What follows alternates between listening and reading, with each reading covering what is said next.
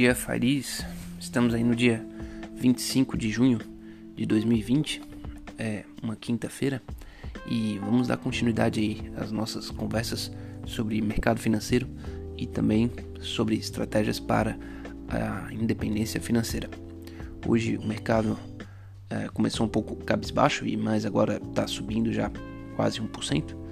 É, os dados é, contrariando os dados, né, alguns indicadores muito ruins, é, indicador de crescimento acima do esperado no pedido de desemprego nos Estados Unidos, é, também um, um, aumento muito, muito grande, muito agudo é, em casos de coronavírus é, em três estados importantes dos Estados Unidos, né, no Arizona, Texas e Flórida, e, e isso causa uma certa apreensão né, de todo o setor econômico uh, de que haja a necessidade de, de fechamento, né, talvez desses e de outros estados americanos.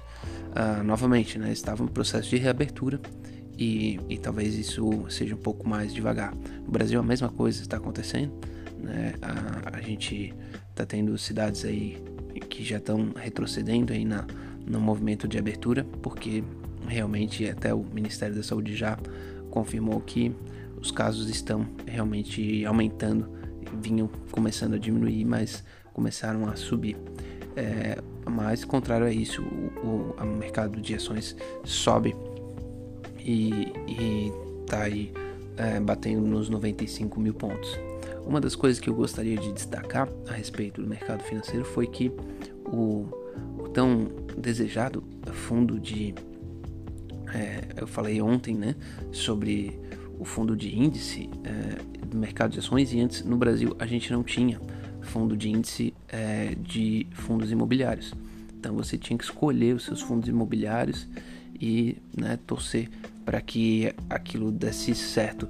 a XP lançou né, com, com um custo até um pouco alto, mas enfim, né, de administração, mas é, é, lançou o fundo de índice que segue o IFIX, né? E essa estratégia já provada, né, ao longo de muitos anos, ela pode trazer uma consistência no seu investimento mais, mais maior, né, uma, uma mais adequada para o investimento de longo prazo. Então, essa, esse fundo, ao invés de você escolher os seus, os seus fundos imobiliários, você vai é, escolhendo o fundo, você vai comprando o fundo de índice que vai comprando os principais que compõem a, a, o índice IFIX, né? não, não o Ibovespa. E, e daí com isso, né, eventuais oscilações são feitas através é, dos, dos, gestores ali do, do fundo de índice, mas no longo prazo você tende a ter uma, uma melhor, um melhor desempenho, né? É, esse, esse, é um dado que vale ressaltar, assim, o investidor comum, o investidor pequeno, ele não consegue, né, consistentemente bater o mercado, mas você consegue bater o mercado uma vez, consegue bater o mercado duas vezes, consegue bater o mercado três vezes. Por isso que eu digo, né, para amigos e colegas, assim, que se você, se você teve um bom lucro, comprou aquela ação que subiu, que disparou, ótimo, isso é muito bom, mas é, só não acredite que você vai fazer isso de novo sempre, né? Talvez já, já deva parar na segunda vez, né?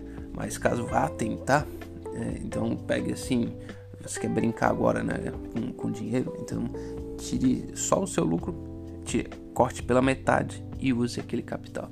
Essa talvez seria a estratégia mais acertada caso você queira realmente jogar esse jogo é, contra a maré, né? Porque um investidor pequeno jogar contra uh, banco de dados e analistas de grandes uh, bancos, de grandes fundos de investimento, de grandes fundos de pensão, é você está um peixe pequeno tentando jogar contra a maré.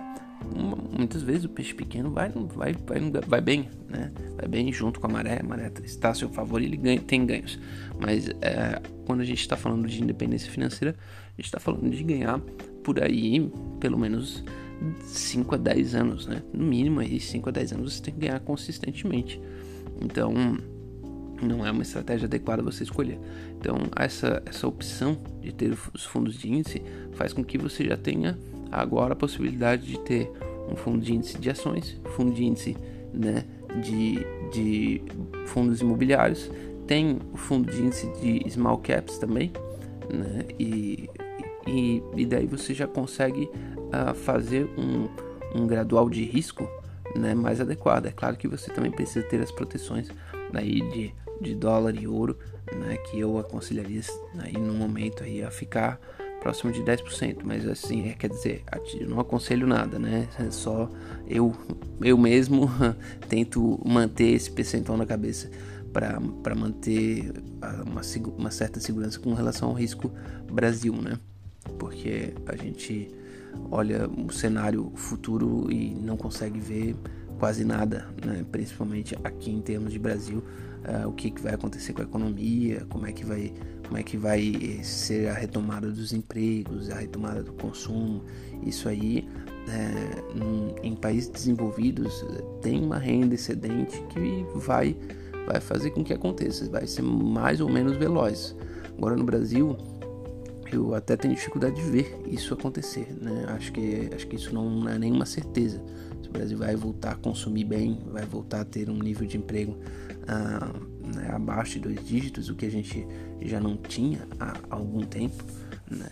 E então vale a pena, é, é importante né, ter uma, uma reserva uh, em, em, seguro, né? Esse daí seria uh, dólar ou ouro. É, a reflexão aí com relação ao, ao FIRE que eu, eu fico uh, que vou trazer é o FIRE começou nos Estados Unidos, certo? O FIRE é basicamente começou ali no, com alguns escritores nos anos 90, né? Aquele livro Your Money, Your Life da Vicky Robin de 1992, e depois veio Early Retirement Extreme de, de Jacob uh, Fisker de 2010.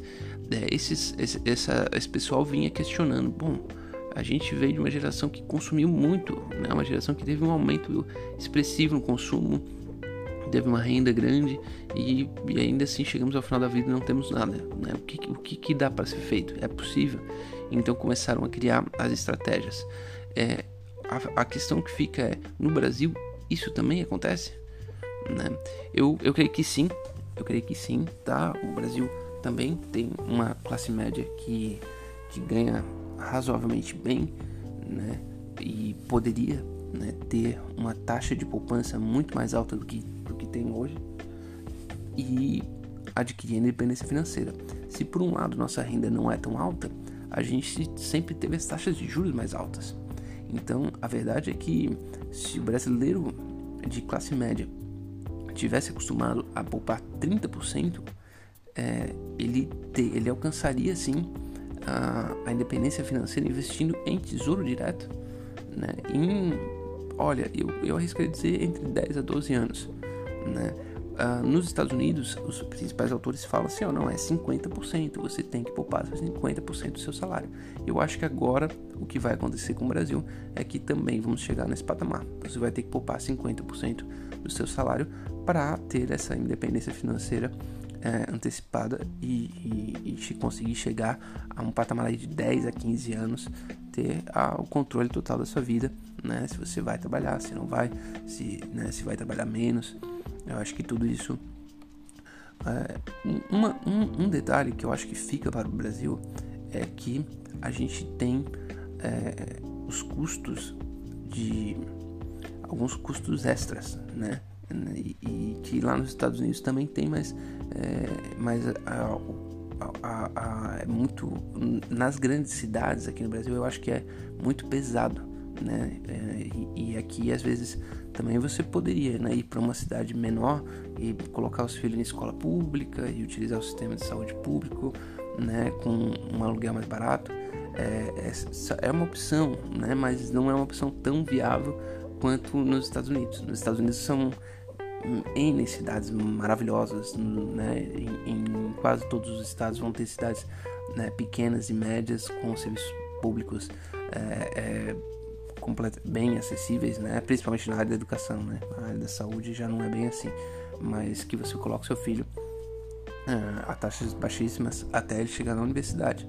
E ainda se chegar na universidade e, e né, você fizer uma estratégia, ele pode conseguir ou entrar numa universidade com, custo baixo ou conseguir uma bolsa nos Estados Unidos. Né? No Brasil também tem essa, essa, esse ponto positivo. Ainda por enquanto ainda existem as universidades públicas que, que tiram esse custo que ele é, representa um, algo bastante grande, né? Um longo, um longo termo. Então, é, fazendo a devida comparação, eu acho que o brasileiro ainda tem uma vantagem, né? ainda tem uma vantagem é, é, razoável né? de, de poder começar pagando 30% e chegar a 50%, mas essa diferença tá, tá diminuindo à medida que os juros à medida que os juros diminuem, né? Mas é totalmente possível desde que você tenha a, a capacidade de poupar aí de 30 a 50% da sua renda. É, bom, passando aí dos 11 minutos, é, espero ter agregado em alguma coisa e vamos para a próxima. Um abraço.